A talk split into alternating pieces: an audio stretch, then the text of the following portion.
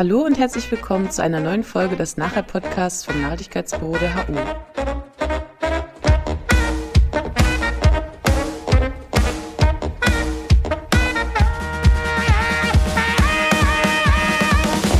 Hallo, ich bin Paul, Teil des Podcast-Kollektivs Nachhall vom Nachhaltigkeitsbüro der HU Berlin und ich freue mich sehr, euch hier diese erste Folge von unserem neuen Format fünf transformative Fragen an präsentieren zu dürfen.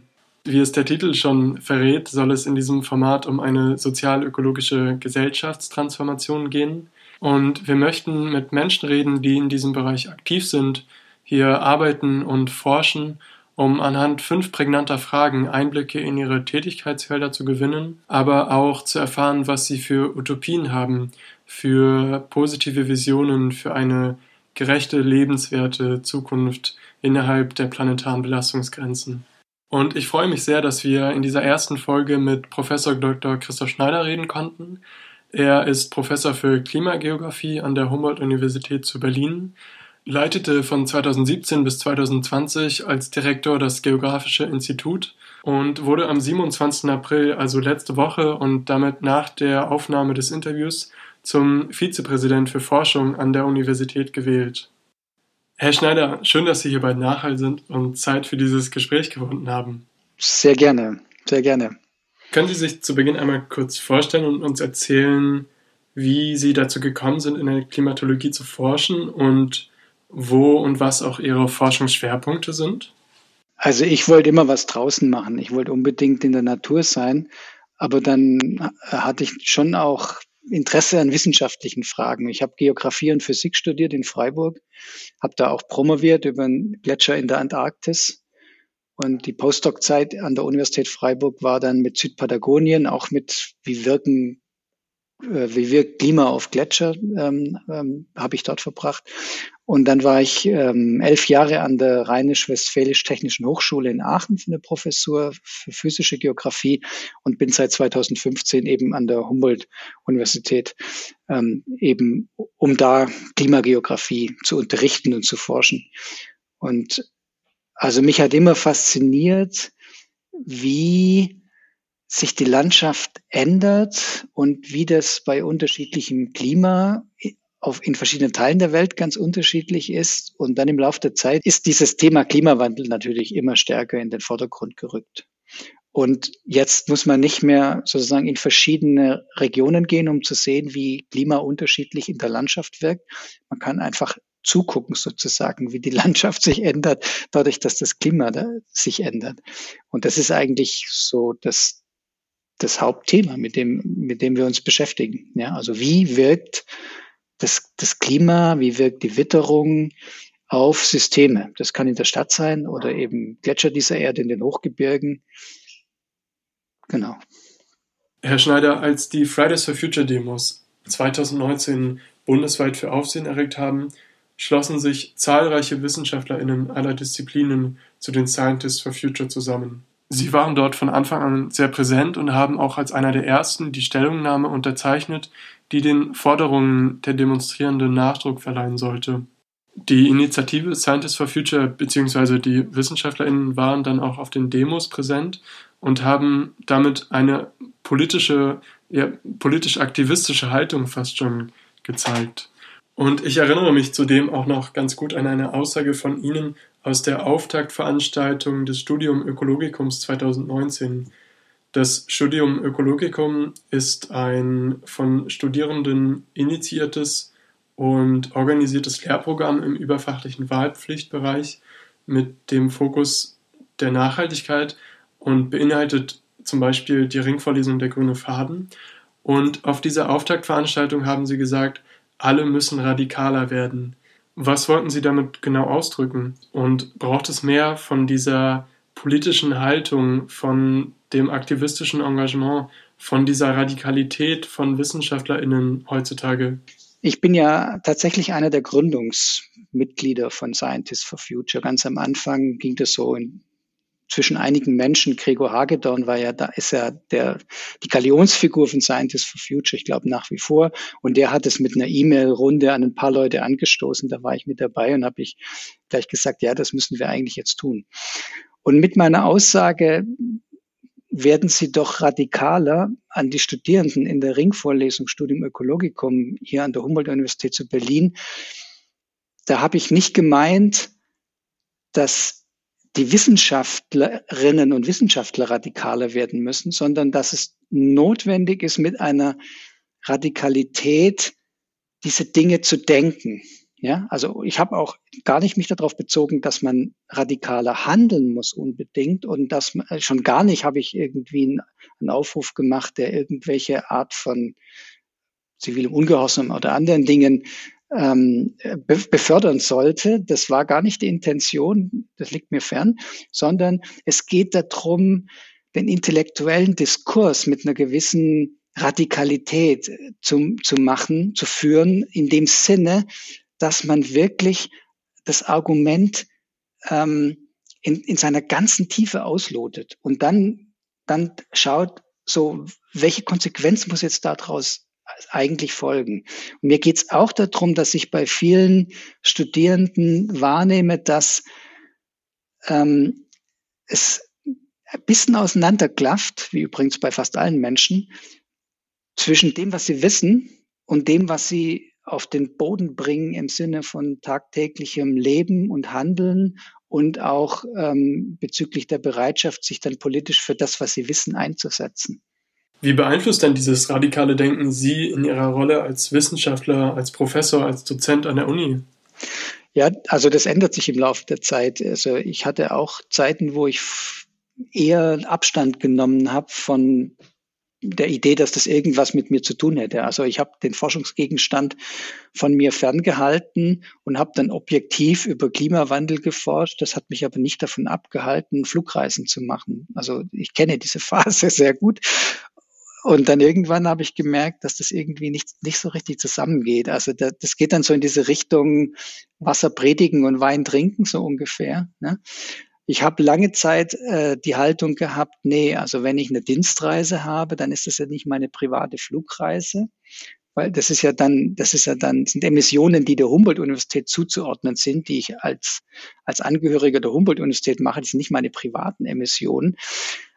Aber wenn man dann sich am Ende klar macht, dass ich ja derjenige bin, der als ähm, Arbeitsgruppenleiter oder Leiterin entscheide, welche Projekte machen wir und wie führen wir die durch, dann, dann, äh, dann greift das auch zu kurz. Also man kann sich da noch nicht so richtig aus der Verantwortung rausdrücken.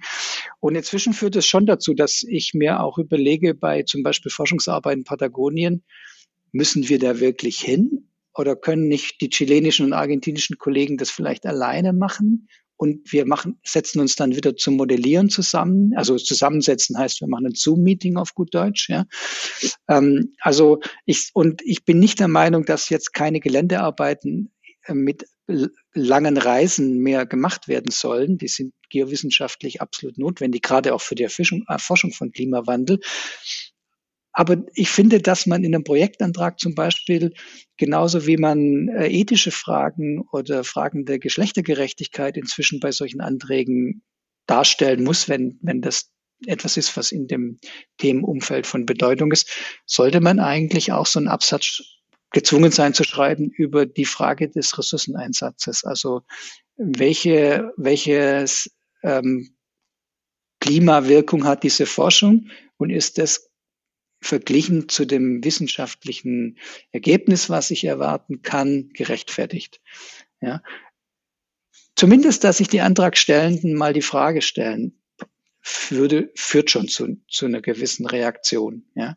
Also ich, will, ich würde gar keine Verbote aussprechen, sondern ich, das muss irgendwie muss dieser, dieser Gedanke, die Nachhaltigkeit und die Klimaneutralität als Ziel muss alles durchdrängen, was wir machen an Aktivitäten. Das muss irgendwie mehr in, in die Matrix unseres wissenschaftlichen Denkens rein. Und das betrifft dann natürlich nicht nur Geowissenschaften und Geografie, sondern jede Art von Forschung. Dieses schöne Bild des Durchdrängens, das Sie aufgeworfen haben, bildet einen wunderbaren Übergang zu meiner nächsten Frage. Und zwar möchte ich gerne auf die Wissenschaftskommunikation zu sprechen kommen. Mhm. Wir wissen, insbesondere jetzt in dem letzten Jahr seit der Corona-Pandemie, wie wichtig gute Kommunikation von Wissenschaft ist, von wissenschaftlichen Erkenntnissen, von Studien, von Modellen, aber genauso auch von Unsicherheiten und Lücken in unserem Wissen. Und gleichzeitig machen sich WissenschaftlerInnen aber auch angreifbar. Siehe beispielsweise Christian Drosten, der sich mhm. einer bisweilen extremen Feindlichkeit gegenüber gesehen hat oder immer noch gegenüber sieht mhm. für das Kommunizieren von seinen virologischen wissenschaftlichen Erkenntnissen. Mhm. Und das lässt sich ja gleich, gleichsam auch in der Klimaforschung, in der Klimatologie beobachten. Diese Wissenschaftsfeindlichkeit in manchen Gruppen, mhm. die Leugnung des menschengemachten Klimawandels bis zu der Erzählung von irgendwelchen Verschwörungsideologien. Mhm. Wie kann also Wissenschaft in der Zukunft besser gelingen, um nahbarer zu sein, um überzeugender zu sein, mhm. um auch greifbarer zu sein? Also Christian Drosten macht es, finde ich, ausgezeichnet. Ja, das ist ein super Beispiel für, für Wissenschaftskommunikation, ja. weil er, weil er es verständlich macht, aber nicht unterkomplex. Also er vereinfacht nicht so weit, dass man das Gefühl hat, ähm, dass, dass die Gesamtzusammenhänge nicht mehr, nicht mehr gegeben sind.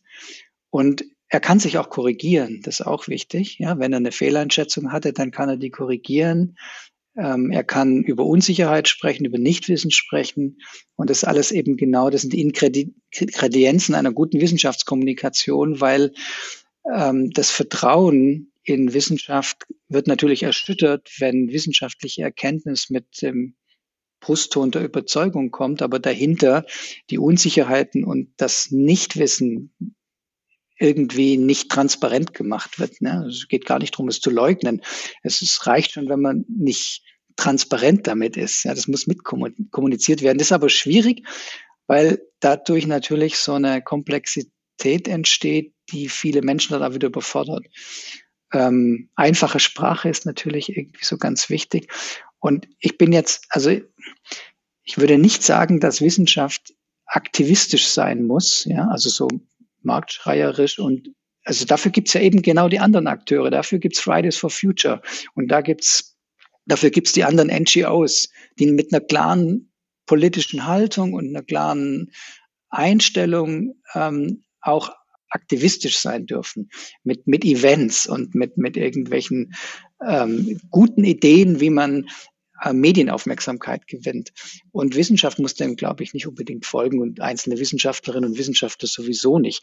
Aber was es schon braucht, das ist zu erkennen, dass eben die Kommunikation generell heute anders läuft. Die wird die ist eben nicht mehr so stark dominiert durch Fernsehen und Tageszeitungen wie vor 20 Jahren, weil halt die sozialen Medien, Podcasts wie dieser und andere Formate ähm, deutlich mehr Bedeutung gewonnen haben. Und wenn jetzt Wissenschaft hauptsächlich kommuniziert wird von Ü50 Menschen und die dann nicht wissen, wie eigentlich Ü20 Menschen Informationen aufnehmen und verarbeiten heutzutage, dann ist das natürlich ein Problem. Und wie genau beeinflusst dieser Wandel der Kommunikationsformen die Forschung, die Wissenschaft? Sagen wir so, das Kleinteiligere, das, das Schnellere in der Kommunikation, das, das durchdringt alle Lebensbereiche und dann durchdringt es auch das, das Wissenschaften, würde ich sagen. Ja, also insofern hat es auf jeden Fall verändert. Aber als Wissenschaftlerin oder Wissenschaftler hat, gibt's, hat man auch seine ganz eigenen Maßstäbe für, was ist mir denn wichtig? Was erzeugt Reputation? Also das sind die Fachveröffentlichungen, Fachvorträge, Mitarbeit, Ämter in der akademischen Selbstverwaltung etc. Und da gehört Public Relation, also taucht jemand in der Tagesschau auf, weil er mit einem entsprechenden Thema angefragt wird. Das hat natürlich auch eine hohe Relevanz. Mhm. Aber dass, dass die, die klassischen sozialen Medien ähm, für den, die durchschnittliche Wissenschaftlerin, durchschnittliche Wissenschaftler halt so eine Bedeutung hätten, glaube ich ehrlich gesagt noch gar nicht mal. Ich glaube, das draußen, in, in der draußen, Anführungszeichen, in der sogenannten Gesellschaft, wird das, glaube ich, mehr gehypt als innerhalb der Scientific Community. Mit meiner nächsten Frage möchte ich nochmal auf das zurückkommen, was Sie vorhin als neues Denken, als radikales Denken bezeichnet haben. Ich finde das einen unglaublich spannenden, einen unglaublich wichtigen Punkt. Auch mhm. wenn wir uns momentan in Deutschland oder global eher auf die Corona-Pandemie fokussieren, stehen wir im 21. Jahrhundert im Anthropozän vor ganz vielfältigen Herausforderungen. Stichwörter hier sind natürlich der, der Klimawandel, die Erderhitzung, die keine Pause machen, mhm. die Degradation der Biosphäre und der Biodiversitätsverlust, mhm. aber auch die immer weiter wachsende soziale Ungleichheit, mhm. globale Migrationsbewegungen, mhm. erstarkender Rechtspopulismus und gruppenbezogene Menschenfeindlichkeit. Können diese vielfältigen, komplexen und vielleicht auch irgendwo miteinander zusammenhängenden Herausforderungen uns zu einem geistigen Bewusstseinswandel, zu, zu einem neuen, vielleicht auch kollektiveren Verständnis mhm. von menschlichem Zusammenleben und einem guten Leben innerhalb der planetaren Belastungsgrenzen mhm. führen. Mhm. Also ob es ein neues Kollektiv gibt in dem Sinne, also ein, ein, ein, eine Idee darüber, über Gemeinschaft, bin ich mir nicht so sicher. Also dass es aber unsere Denke ändern wird, was so die nächsten 20, 30 Jahre an Randbedingungen auf uns zukommt, da bin ich sehr sicher. Ich bin jetzt kein Zukunftsforscher, aber ein paar Sachen kann man eigentlich klar am Horizont erkennen. Sie haben ja mit Ihrer Frage die planetaren Grenzen, Planetary Boundaries angesprochen. Und es ist schon klar, dass wenn die Menschheit diese Planetary Boundaries nicht respektiert, dass sie dann eben in große Schwierigkeiten kommt, weil dann früher oder später das, was wir für gutes Leben brauchen, nämlich genügend Nahrung, Energie, Wasser, ein Naturhaushalt, der nicht so aus dem Gleichgewicht kommt, dass er zum Beispiel Pandemien auslöst oder sowas, ja, haben wir ja gerade. Ähm, solche, solche Szenarien sind denkbar und die destabilisieren dann die politische Ordnung, bringen Demokratie in Gefahr, äh, führen zu Bürgerkriegen, führen vielleicht auch zu tatsächlichen überregionalen Kriegen. Äh, das führt zu Flüchtlingsbewegungen. Also da kann man eine ganze Phalanx von Horrorszenarien entwickeln. Und jetzt gibt's aber auch immer eine ganze Reihe von Entwicklungen, die oft so unterschwellig laufen. Also es ist ja so, wenn in einem Land zum dritten Mal eine demokratische Wahl friedlich abläuft und der Machtwechsel stattfindet, dann, dann lesen Sie das ja nicht in der Zeitung. Aber Sie lesen wochenlang in der Zeitung, wenn irgendwo ein Putsch ist. Ja? Das heißt, die Fortschritte bezüglich Partizipation, demokratischer Teilhabe, Gleichberechtigung der Geschlechter etc., die in vielen Teilen der Welt so nach und nach passiert, die ist ja nicht tagtäglich in den News. Also die, die, unsere Nachrichten sind halt einfach keine Good News, sondern die sind halt die News, die sich verkaufen. Und ich glaube, da, da ist dann so ein Bias drin. Und dann aber ist schon klar, wir mehr, werden uns in dieser sozialökologischen Transformation, die dann die planetaren Grenzen respektiert, und dann auch noch versucht, den sozialen Ausgleich hinzubekommen, ähm, da werden wir uns dann in einer anderen Denke wiederfinden. Und dann ist, also ich, ich glaube, es läuft aber immer noch zu einem guten Teil darauf raus, dass wir das, was schon in den 80er Jahren des letzten Jahrhunderts gedacht worden ist, endlich mal umsetzen, nämlich, dass die tatsächlichen Kosten in den Produkten auch drin sind. Ja, also die tatsächlichen Umweltkosten ähm, an Wasserverbrauch, an Landverbrauch. Und ähm, selbst wenn man jetzt nicht jeder Biene irgendwie einen Preis anhängen möchte, da, um die zu bilanzieren, kann man schnell erkennen, dass bestimmte Produkte erheblich teurer sein müssten. Ja, also vor allem tierische Lebensmittel, also Molkereiprodukte und Fleisch muss, müsste viel, viel teurer sein.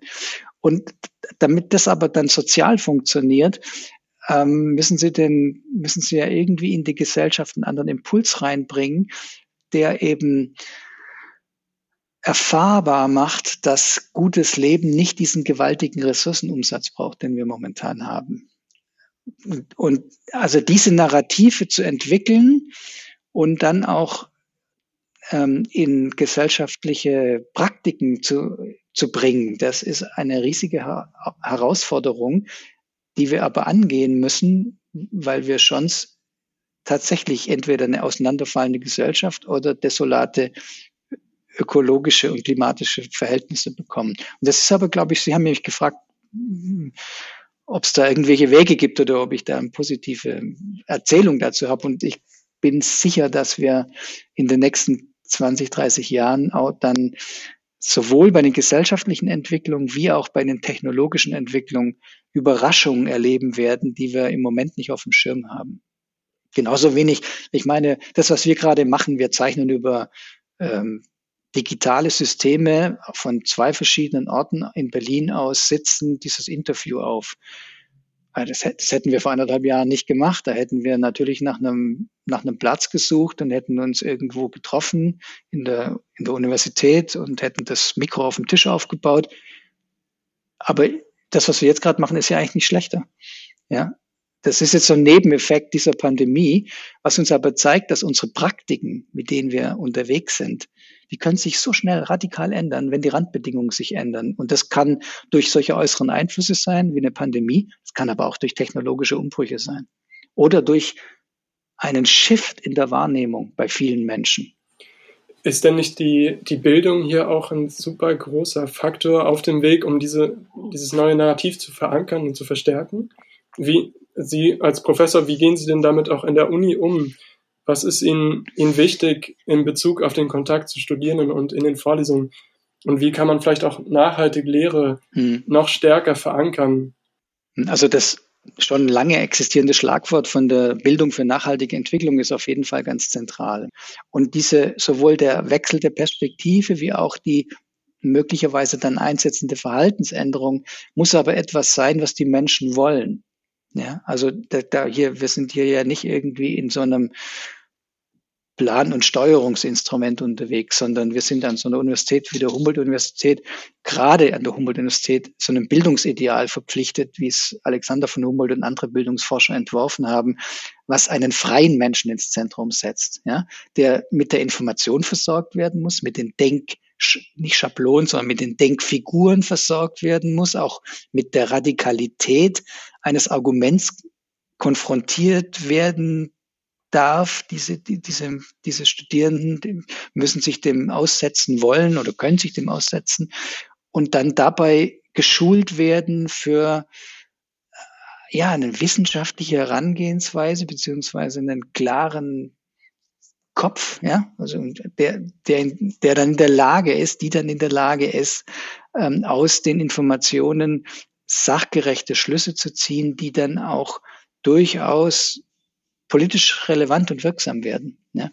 Und wenn Sie fragen, wie können wir das in der Uni noch besser machen? Also es gibt bestimmte Studiengänge, die sich mit dem Themenkomplex ohnehin beschäftigen, wie die Geografie beispielsweise, viele Geowissenschaften oder auch die Agrarwissenschaften oder Teile der Biologie, aber ja auch in der Soziologie und der Politologie dockt man an den Nachhaltigkeitsdiskurs in der einen oder anderen Weise an. Selbst in, selbst in den Rechtswissenschaften ist die Frage von Nachhaltigkeit inzwischen irgendwo mit drin, ja, wie auch immer. Und in der Ökonomie sowieso, wenn man, wenn man das ähm, bisschen ganzheitlicher sieht. Und dann ist so die Frage, ja, wollen wir denn vielleicht für bestimmte Inhalte sowas wie ein Studium Generale haben am Anfang des Studiums? Paar Wochen, das wäre zum Beispiel so eine Möglichkeit, mit der man sowas machen könnte. Ähm, es gibt aber auch andere Formate, die ich mir vorstellen kann. Ich finde, dass das Studium Ökologikum, das wir an der Humboldt-Universität zu Berlin etabliert haben, schon ein sehr gutes Format ist. Es ist komplette Freiwilligkeit. Es zieht aber doch pro Semester zwei bis 300 Menschen an, die sich dann mit dem Thema auf die Weise beschäftigen. Und auf die Weise erreichen wir fast schon in einem akademischen Jahr so knapp zehn Prozent der, der Studierenden eines solchen Jahrgangs.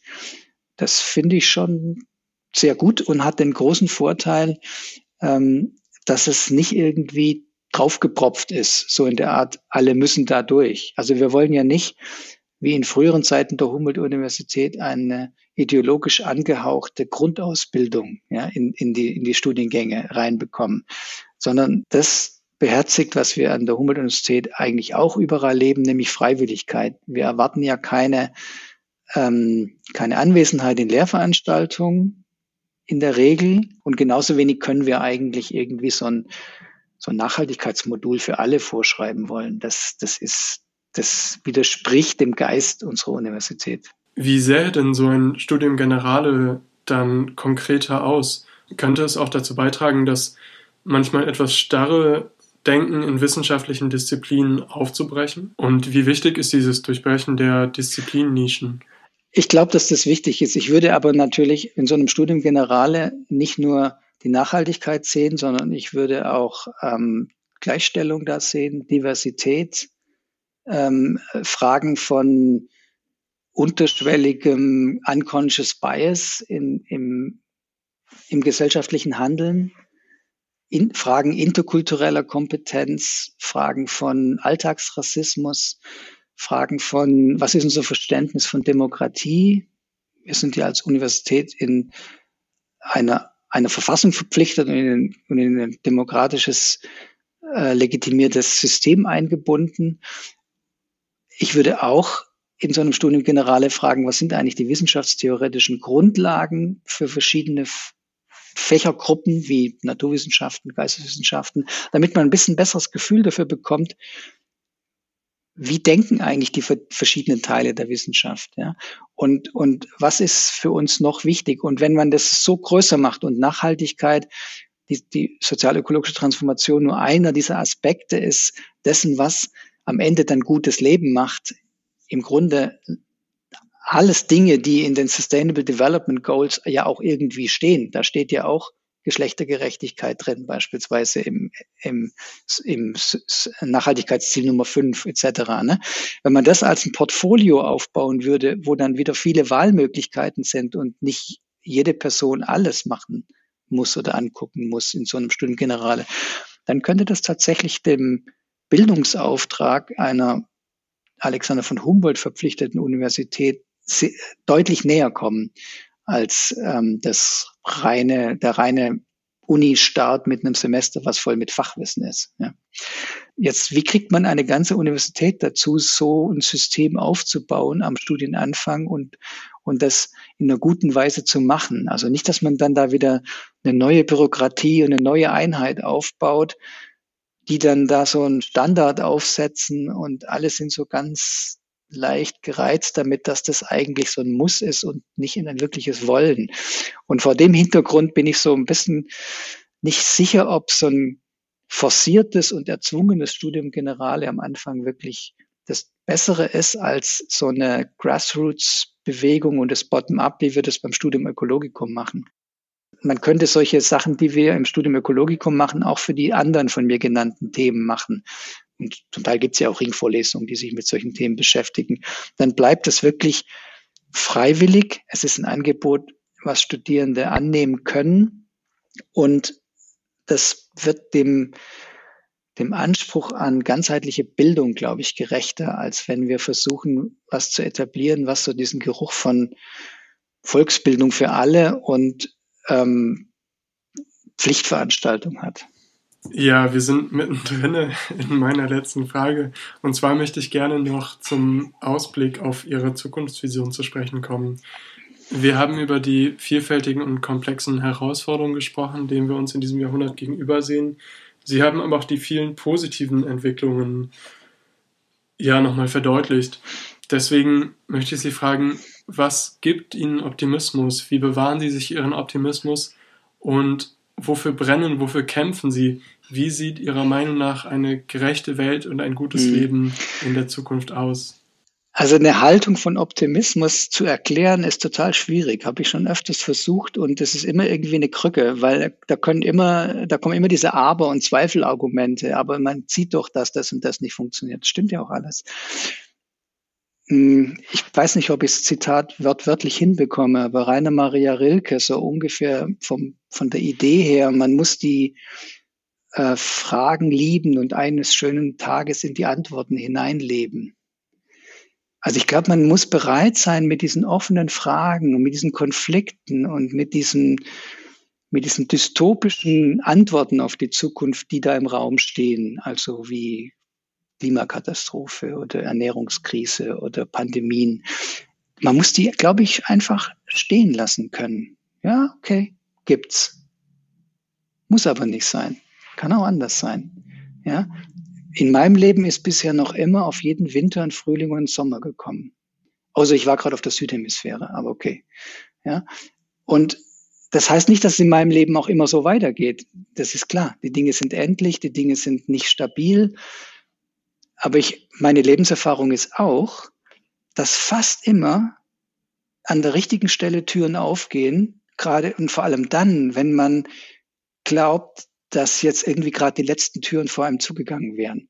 Und das gilt nicht nur für persönliche Dinge, das ist wahrscheinlich auch gesellschaftlich und politisch so. Und wir sollten bei den Herausforderungen, vor denen wir stehen, also Frage Stabilität unserer Demokratie, Klimawandel, Biodiversitätskrise, wir sollten immer auch drüber nachdenken, wo denn eigentlich gerade die Chance dieser Krise liegt.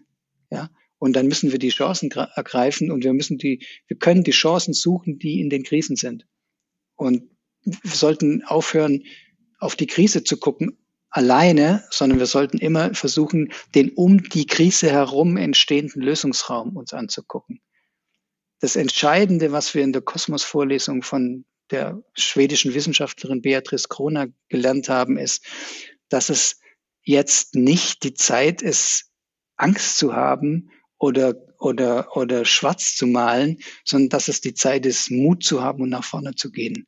Ja, und ähm, das gilt aber wahrscheinlich nicht nur jetzt, das galt auch früher und wird auch in Zukunft gelten. Jede Gesellschaft, jede Generation hat ihre krassen Herausforderungen zu bestehen. Äh, meine Großväter und Urgroßväter hatten andere Herausforderungen als meine Generation sie gerade hat und die Generation, die jetzt in, im ersten Semester ist und, und die dann kommenden, die werden andere Herausforderungen haben. Momentan ist die große Herausforderung wirklich den Weg in einen machbaren und langfristigen Schutz der Biosphäre und in die Klimaneutralität zu finden. Und zwar in einer sozial ausgewogenen und die politischen Verhältnisse nicht destabilisierenden Art und Weise. Und ich könnte wetten, ich krieg's natürlich nicht mehr mit, aber in 50 Jahren sind wir da an einem anderen Punkt und haben aber plötzlich völlig andere Herausforderungen vor der Nase, von die sich jetzt keiner erträumen lässt. Vielleicht kommen die ja dann aufgrund der künstlichen Intelligenz oder weil wir anderes intelligentes Leben auf Planeten in anderen Galaxien entdeckt haben oder was weiß ich. Ja, das ist nicht absehbar. Das, was jetzt da ist, ist absehbar und das ist auch lösbar. Also Klimaneutralität ist erreichbar. Deswegen würde ich sagen, es gibt, gibt keinen Grund, keinen Mut zu haben an der Stelle. Ja, kein Optimismus. Und bis dahin radikaler Denken? Ja, wenn wir uns klar sind, wo die Probleme liegen und wo der Lösungsraum liegt, dann müssen wir mit einer Radikalität des Arguments Mitmenschen, Politikerinnen, Politiker, ähm, Mitmenschen, die auch wählen, ja, davon überzeugen, dass diese Wege zu gehen sind. Also wenn wir klar das Problem umreißen können, wenn wir es mit genügender Stringenz wissenschaftlich verstanden haben, wenn wir den Lösungsraum eigentlich ja sehen, der, und das ist so bei der, bei der Klimafrage, dann müssen wir dieses Argument immer wieder, immer wieder stärken und durch geschickte, kluge Wissenschaftskommunikation voranbringen, bis es dann irgendwann im Mainstream ankommt und wirklich zu den entsprechenden Änderungen auch abgescaled im großen Maßstab führt. Das, das braucht halt auch Geduld. Ja. Herr Professor Dr. Schneider, ganz vielen Dank für das Gespräch. Ich bedanke mich bei Ihnen für das schöne Gespräch und bis dahin, auf Wiederhören.